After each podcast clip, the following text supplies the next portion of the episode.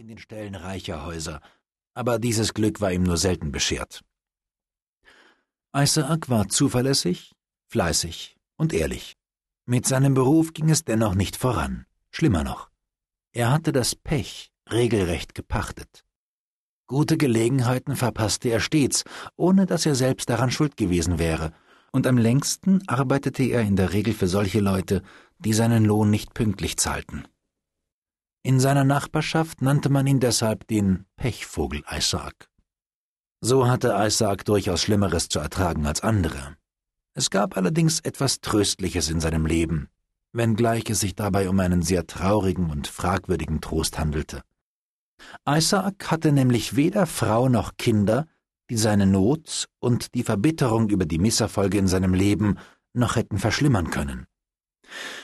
Vielleicht lag es an seinem Mangel an Empfindungen oder an seiner Furcht, einen anderen Menschen in sein Unglück hineinzuziehen, aber Tatsache war, dass er in der Mitte seines Lebens angelangt war, ohne geheiratet zu haben. Noch erstaunlicher war, dass er zwischen seinem 18. und seinem 38. Lebensjahr niemals den Eindruck erweckt hatte, verliebt zu sein.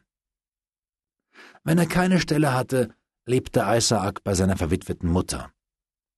Verglichen mit anderen Frauen ihres Standes besaß Mrs. Scatchard eine überdurchschnittliche Bildung.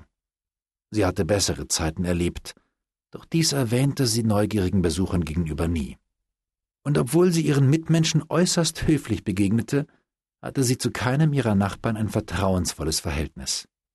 Mit ihren Schneiderarbeiten verdiente sie gerade genug, um für ihre bescheidenen Ansprüche aufzukommen, aber es gelang ihr immer, ihrem Sohn ein anständiges Zuhause zu bieten, falls dieser wieder einmal vor dem Nichts stand. An einem trüben Herbsttag, Isaac näherte sich mittlerweile seinem vierzigsten Geburtstag, machte er sich auf den langen Weg ins Landesinnere. Sein Ziel war ein Herrensitz, wo die Stelle eines Stallknechts vergeben werden sollte. Zu diesem Zeitpunkt waren es nur noch zwei Tage bis zu seinem Geburtstag.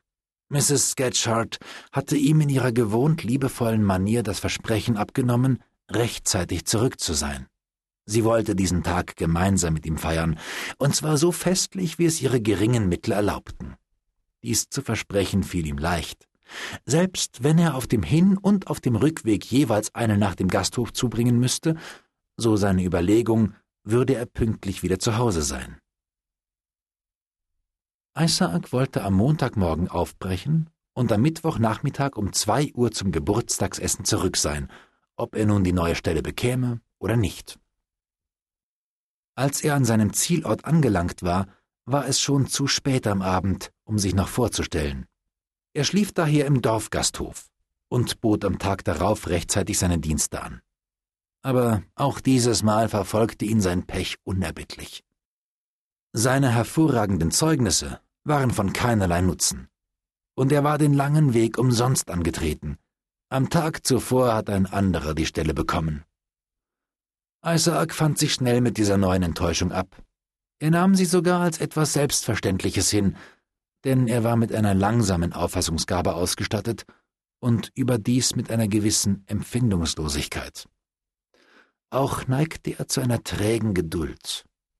Auf gewohnt höfliche Weise dankte er dem Gutsverwalter für das Gespräch und verabschiedete sich. Ihm war keinerlei Enttäuschung anzumerken. Bevor er sich auf den Rückweg machen wollte, wurde er im Gasthof auf eine neue Straße hingewiesen. Er erfuhr, dass diese seine Route erheblich verkürzen könnte. Nach präzisen und mehrfach wiederholten Wegangaben brach Isaac schließlich auf und wanderte den ganzen Tag über in Richtung seiner Heimat. Nur einmal machte er Rast, um Brot und Käse zu essen. Als es dunkel wurde, kam Wind auf, und es begann zu regnen. Schlimmer für ihn war jedoch, dass er sich in einer ihm unbekannten Gegend befand obgleich er wusste, dass er nur noch rund fünfzehn Meilen von zu Hause entfernt war. Das erste Haus, in dem er sich erkundigen konnte, war ein einsam gelegener Gasthof an einem Waldrand. So einen verlassenen Eindruck der Gasthof auch auf ihn machte, so willkommen war er ihm doch in seiner hilflosen Situation. Isaac war hungrig, durstig, müde und vom Regen durchnässt. Der Wirt, der ihm öffnete, sah freundlich und ehrlich aus und der Übernachtungspreis war annehmbar. Isaac beschloss, die Nacht im Gasthof zu verbringen. Er war ein überaus genügsamer Mensch. Sein Abendessen